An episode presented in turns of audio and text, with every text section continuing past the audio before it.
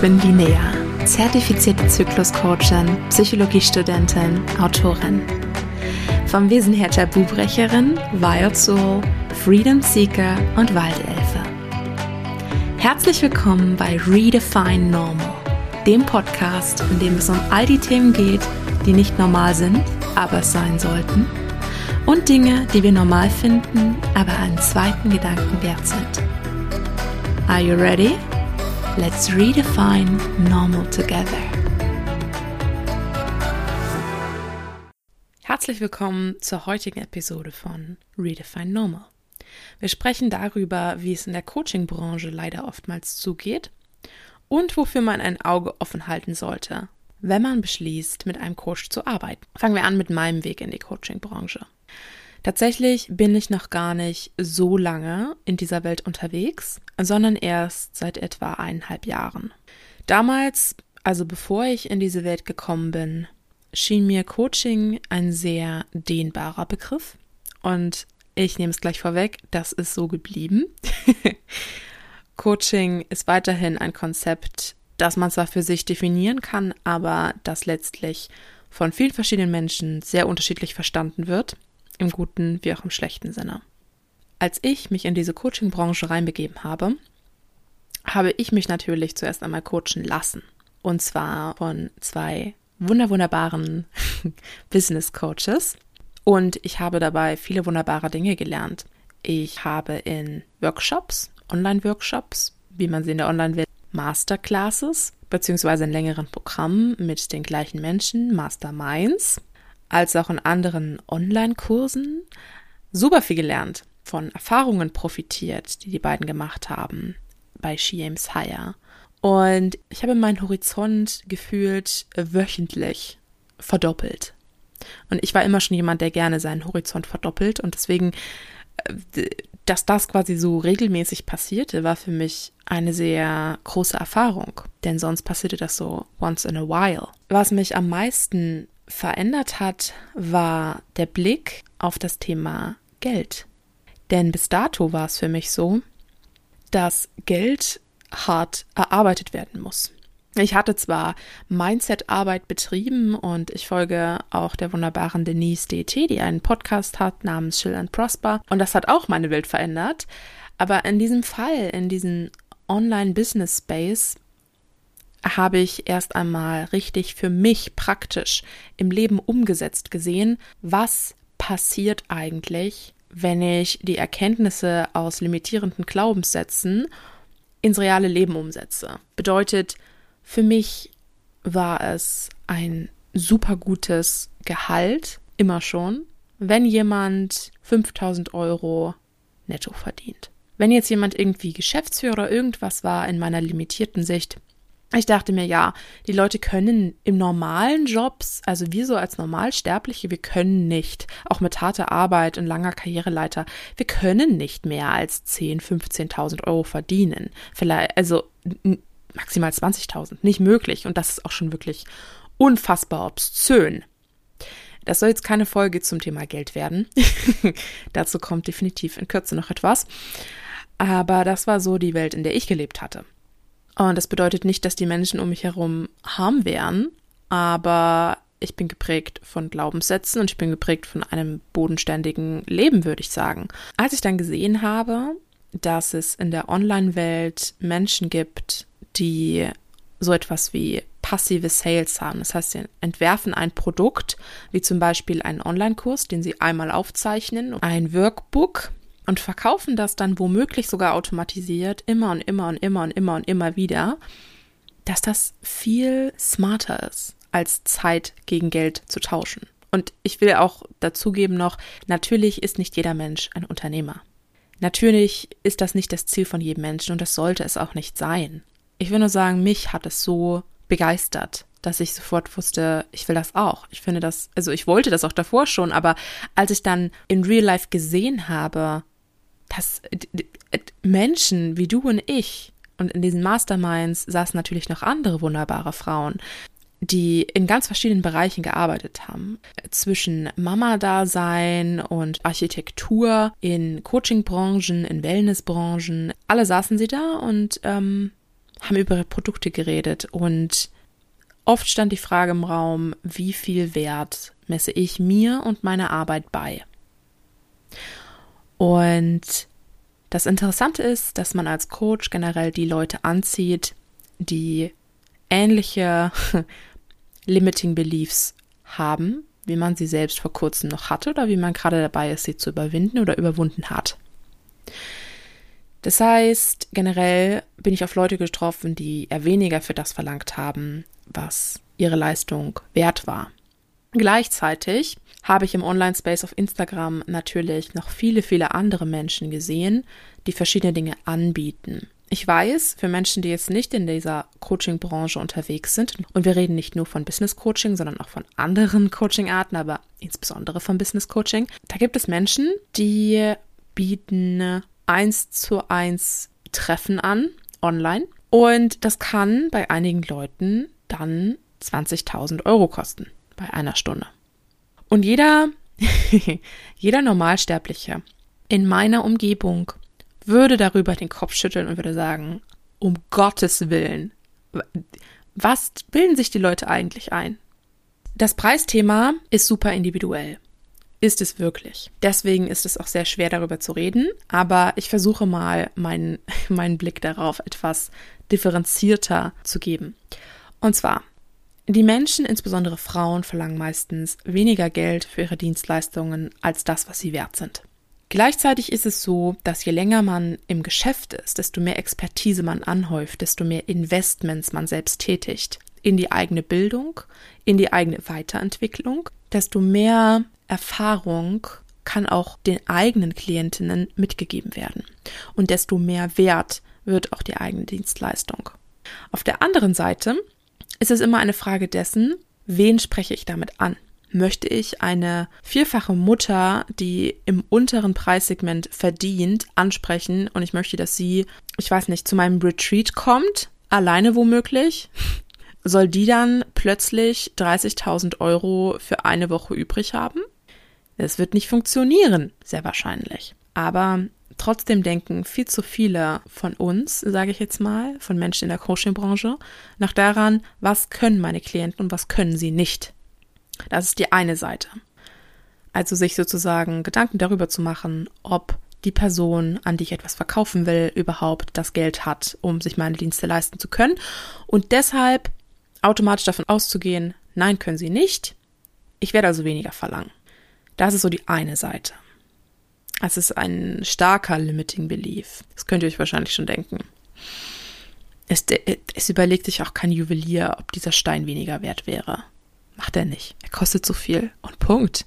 Du fängst auch nicht an zu diskutieren, wenn du im Rewe stehst und dir eine Flasche Whisky kaufen willst. Ging das nicht noch 10% günstiger? Machst du nicht.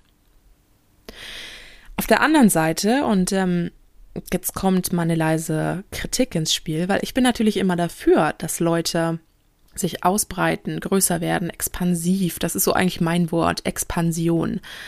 Aber auf der anderen Seite sind nicht alle Menschen so geil, wie sie das denken oder wie sie das gern hätten. Und ich verstehe, da steckt Subjektivität drin.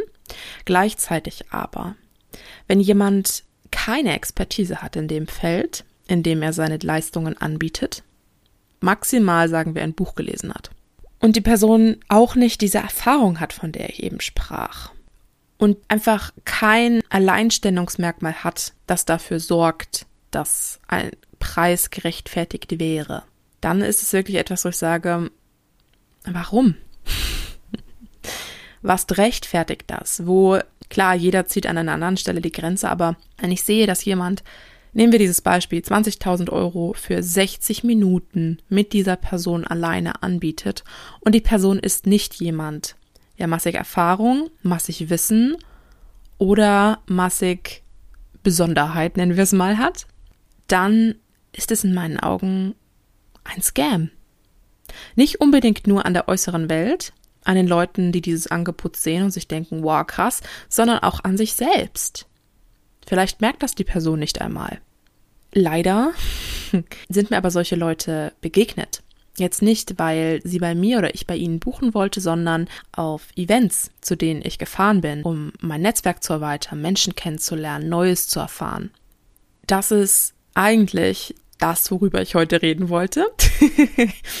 nicht das Thema, dass wenn du nicht eine super special person bist mit super special knowledge und super special experience, dass du dann vielleicht nicht unbedingt 20.000 Euro für eine Stunde verlangen kannst. Ich meine, kannst du, aber ist es das wert, ist eben die Frage. Machen Leute das dann öfter?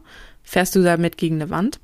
Sondern eigentlich, wie einige Dinge in der Coaching-Branche ablaufen, ich immer wieder sehe, denen ich immer wieder begegne. Nicht nur persönlich, sondern auch durch zweite Hand. Also ich höre davon durch Bekannte und Freunde, die ich inzwischen in dieser Coaching-Welt gewonnen habe. Das sind Praktiken, die kann ich wieder und wieder und wieder hören. Und jedes Mal rollen sich bei mir sämtliche Nägel und Härchen auf. Also wirklich, es sind wirklich solche Geschichten, die sind zum Kopfschütteln. Vielleicht, um mal mit einer kleinen Geschichte aus meiner Erfahrung zu starten. Mich hat mal jemand zu einem Event eingeladen und das Event kostete eigentlich Geld, doch kurz vorher rief man bei mir an und fragte, ob ich nicht kommen wolle. Erst wollte man mir einen großen Rabatt anbieten und dann und dann das Ganze sogar ganz for free. Und dann gab man mir sogar die Möglichkeit, eine Freundin mitzubringen, ebenfalls for free. Und ich dachte mir schon ein bisschen, ja klar, die wollen wahrscheinlich, dass mehr Leute kommen. Ist ja auch völlig legitim, würde ich wahrscheinlich genauso handhaben. Und warum möchte man, dass mehr Leute kommen? Natürlich, damit mehr Leute von einem erfahren, sehen, wie toll man ist, womöglich ein höherpreisiges Paket kaufen. Also eins, das mehr wert ist als der Eintritt an sich. Vollkommen logisch, vollkommen normales Marketing. Wie gesagt, hätte ich nicht anders gemacht. Wir sind also hingefahren. Das war ein mehrtägiges Event. Und es war mitten im Nirgendwo. Und es wurde veranstaltet von einem Pärchen, das aus zwei sehr verschiedenen Richtungen kommt und gemeinsam aber eine Art, sagen wir mal, Unternehmerinnen-Schule aufgebaut hat. Dieses Event war von Anfang an für mich und meine Freundin zumindest. Man muss natürlich immer auch schauen, aus welcher Bubble kommt man. Und wir waren noch nicht tief drin in dieser Unternehmerbubble. Sie kommt aus der Unternehmensberatung, ja, und aus der Juristerei, aber trotzdem kannten wir nicht viele Unternehmerinnen in dem Sinne, wie man sie dort traf. Was war das also für ein Event? Also in erster Linie handelt es sich um ein Event, in dem Menschen verschiedener Branchen zusammenkommen und netzwerken können. Gleichzeitig gab es sehr, sehr, sehr, sehr, sehr viel Input zu verschiedenen Themen. Sowas wie Kurzvorträge auf einer Bühne. Und man hatte auch Werbematerial bereitgelegt, kleine Goodies, Notizblöcke und ähnliches. Alles schön gemacht, gut durchdacht, ähm, auch mit spirituellem Anteil, alles. Das Ganze war aber von Anfang an schon sehr selbstdarstellerisch. Insofern, als das riesige Plakate, also wir reden wirklich drei Meter Plakate von den Veranstaltern da hingen, ohne, ohne irgendwelchen Input, ohne irgendwelchen, ja, ähm, einfach nur da hingen als Demonstration. Die beiden Charaktere, die das Ganze geleitet haben, waren sehr unterschiedlicher Natur. Sie mehr so in, hm, ich sag mal, tiefere psychologische Themen vertieft und eher mehr so der Haut drauf Tarzan. Im Laufe des Seminars ist es passiert, dass ja, dass wir einige Ungereimtheiten aufgedeckt haben in der Erzählweise, in den Stories. Zum Beispiel wurde uns dort näher gebracht, wie man am besten sein Business aufbaut, wie man anfängt, wenn man ganz am Anfang steht. Da ging es um den blanken Businessaufbau. Und eine Aussage war dort unter anderem, dass man sich nicht kümmern muss um Dinge wie Branding, Farben, ein eigener Slogan, Emotionen, die meine Marke ausdrücken will. Das sind alles, das sind alles Sachen, eine Website, das sind alles Sachen, die braucht man nicht, wenn man nicht schon 5000 Euro verdient hat mit der Dienstleistung. So. Und das kam von jemandem, der angefangen hatte, sagen wir mal ganz grob, in der Fitnessbranche zu arbeiten, vor langer, langer Zeit, und dort aber ohne jede Erfahrung angefangen hatte und uns sogar noch stolz verkündete, dass er ja keinerlei Ausbildung oder ähnliches hatte und das Wissen lediglich von einem Freund erfragt hatte. Also er hatte vielleicht nach ein paar Übungen oder irgendwas gefragt und hatte die dann selbst vermarktet zum doppelten Preis dessen, was seinerzeit üblich war. Und das war der erste Moment, wo ich mir dachte, okay, das ist, ähm, ja, Schlitzohr, haha, aber irgendwie, das ist auch dangerous. Weil, was ist, wenn einer dieser Kunden das mitbekommt oder Schäden davon trägt oder einfach auch, einfach auch die Audacity, einfach auch, wie kommt man dazu, sowas zu machen? Das geht über gesundes Selbstvertrauen hinaus, das ist einfach nur wahnsinnig in meinen Augen. Das war so eine der Sachen. Eine andere war, später, als ich ähm, schon nicht mehr da war, fragte meine Freundin etwas zum Thema Strategie. Und der Mensch, der Strategie als sein Leitthema hatte, der fragte zurück, was für eine Strategie. ähm, und konnte nichts damit anfangen und wusste nicht, was sie von ihm wissen will was für mangelnde Kompetenz, für mangelndes Wissen spricht, einfach per se. Ich meine, natürlich kann man überrumpelt sein von Fragen, aber ich meine, wenn mir jetzt jemand eine Frage stellt zu einem Thema, in dem ich Experte bin, angenommen jemand kommt angelaufen und sagt, ja, hey, erzähl mir was zum Thema Zyklus. Natürlich wüsste ich nicht, was genau der Mensch wissen will, aber ich könnte anfangen zu erzählen. Ich hätte tausend und eine Sache, über die ich erzählen könnte. Anders ist es, wenn man keinen Plan hat. Oder keinen praktischen Plan hat. Und solcherlei Dinge häuften sich da, sage ich mal. Es war ein nettes Event, es war auch nett gedacht und es gab auch super tolle Netzwerkoptionen. Will ich dem gar nicht absprechen. Das ist aber noch gar nicht die Spitze des Eisberges.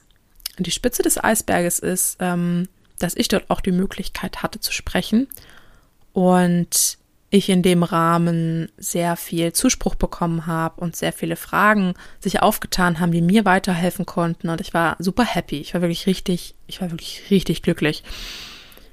Und einer der Veranstalter kam später noch auf mich zu und meinte, hey, ich habe da wirklich große Visionen. Ich habe große Visionen für dich und mit uns und mit unserer Schule. Und ich war, ich war hyped.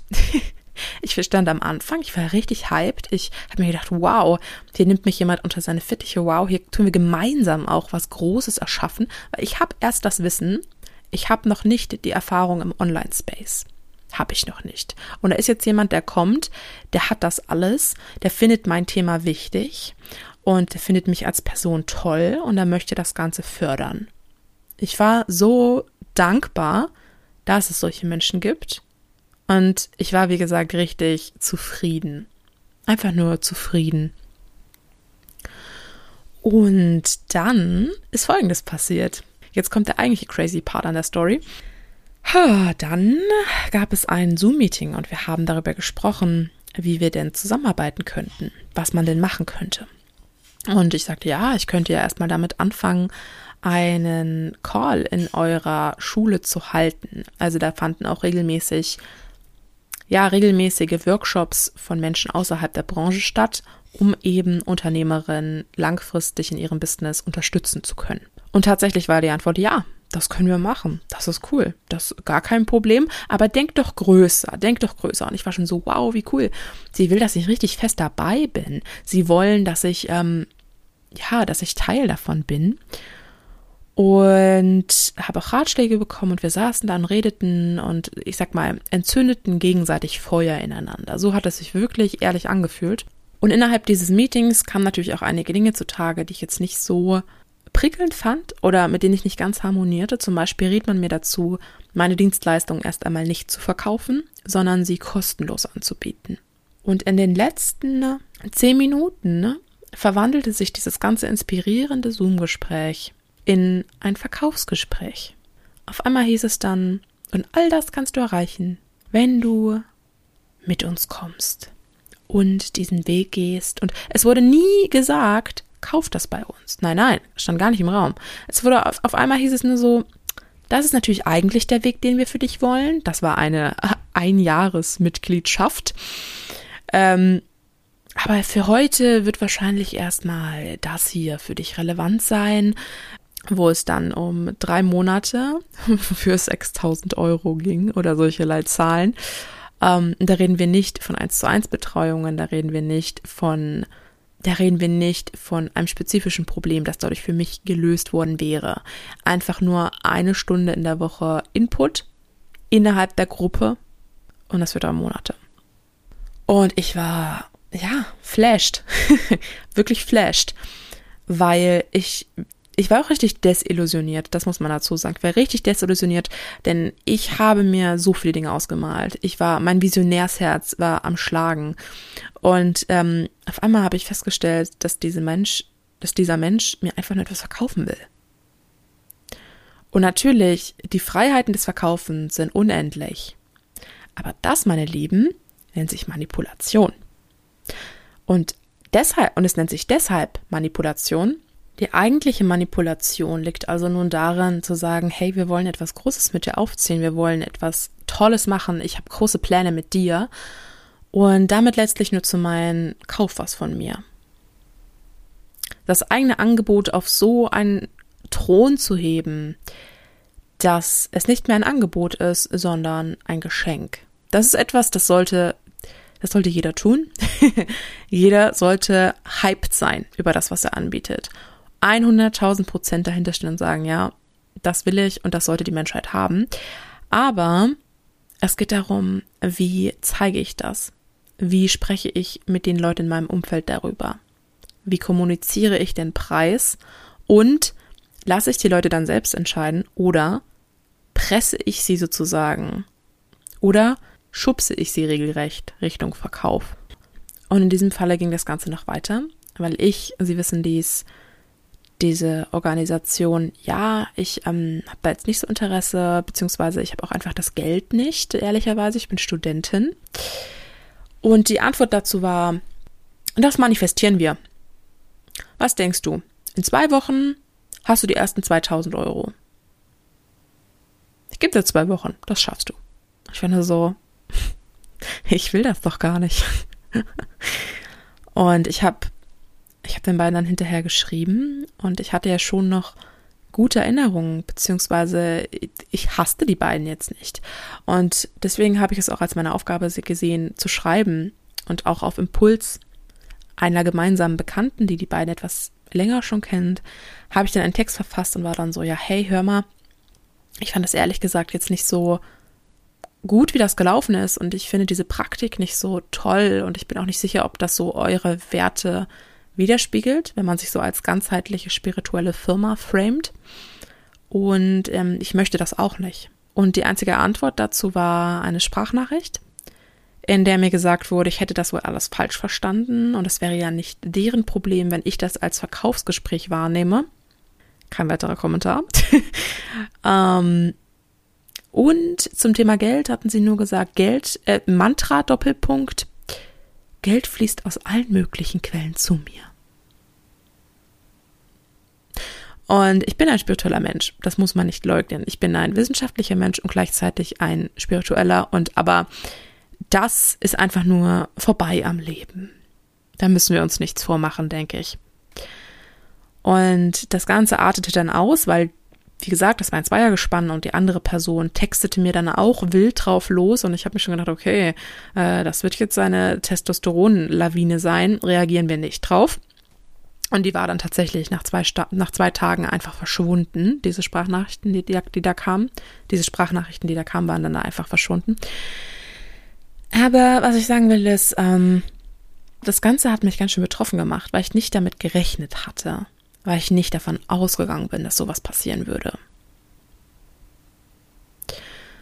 Und letztlich musste ich dann auch erfahren, dass viele andere Menschen, welche bereits Teil dieser Schule für Unternehmer waren, ähm, genau das gleiche erlebt hatten. Genau das gleiche. Die mir auch erzählten, hey, ich wurde da reingepressured. Es war nicht meine Entscheidung einfach so. Mir wurde gesagt, du kannst das schon, du schaffst das schon und ich habe es irgendwie möglich gemacht und teilweise einen Kredit aufgenommen. Also richtige Horrorszenarien. Nicht eine selbstständige Person, die sich entscheidet, nach reichlicher Überlegung den Schritt zu wagen und ein Investment in sich selbst zu tätigen und einen Kredit aufzunehmen, sondern eine Person, die eine Familie hat, die ein Haus hat, die 100% selbstständig ist, die noch keine regelmäßigen Einnahmen hat, mehr oder weniger gezwungen zu solch einem Investment. Also, wie gesagt, es rollen sich bei mir sämtliche Härchen, Zähne, Nägel, was auch immer man hat auf. Ha, ja. Und dann stand ich da und ähm, leider blieben das aber nicht die einzigen Dinge, die ich in der Coaching-Branche erlebte oder die ich durch zweite, Wand, durch zweite Hand hörte, die für mich nichts zu tun haben mit dem, was Coaching leisten kann. Da gab es Geschichten von Menschen, die verantwortungslos handeln, die das Blaue vom Himmel versprechen, meistens in kurzen Zeitspannen für enorme Summen. Dann die Leute, die der Meinung sind, ein Handeln ist nicht notwendig. Es reicht, wenn ich mir meine Ziele manifestiere, mich auf mein Kissen setze und meine Gedanken ausrichte. Und das bitter Süße an dieser ganzen Geschichte ist mit dem Manifestieren und mit dem Meditieren insbesondere. Das Ganze hat einen wissenschaftlichen Background. Es gibt genügend Studien, die die Wirksamkeit von Meditation bestätigen. In wenigen Worten, Meditation als Ruhepol, aber Manifestation und Meditation gleichzeitig auch als Ausrichtung, als Fokus, als Fokus einer klaren Linie in einer lauten Welt, in der es in alle Richtungen gleichzeitig geht. Und Fokus ist nichts anderes als Energie. In diesem Sinne, ähm, ah, ich könnte noch so viele andere Geschichten heute weitergeben, die ich erfragt habe, die mir auch einfach erzählt wurden. Schon als ich die erste Geschichte erzählte, wurde mir gesagt, hey, ich habe da auch was. Ich habe da ganz viele Geschichten. Ich habe da auch ganz viele Geschichten, die ich dir dazu erzählen kann. Ach, zu dem Thema, ja, da habe ich Stories auf Lager, sage ich dir. Also, es ist diese Mischung. Es ist diese Frechheit, ohne Expertise Dienste anzubieten, sich womöglich einen Namen zu geben, der gerade so nicht rechtlich geschützt ist oder sogar rechtlich geschützt wurde. Teilweise auch Ausbildungen anzubieten mit Heilversprechen, was sowieso illegal ist in Deutschland, wenn du nicht Psychotherapeut, Arzt oder Heilpraktiker bist. Du darfst, du darfst nichts, was Heilung im Namen trägt, als Werbezweck verwenden. Und jetzt könnte diese Geschichte noch viel weiter gehen. Ich möchte sie mit etwas Positivem abschließen. Was nämlich ist das Positive an all dem? Was ist das Positive oder warum haben wir überhaupt diese riesige Coaching-Branche? Die Coaching-Branche hat insbesondere online Welten eröffnet, die es so vorher nicht gab. Es ist keine Therapie, wenn ich jemanden coache.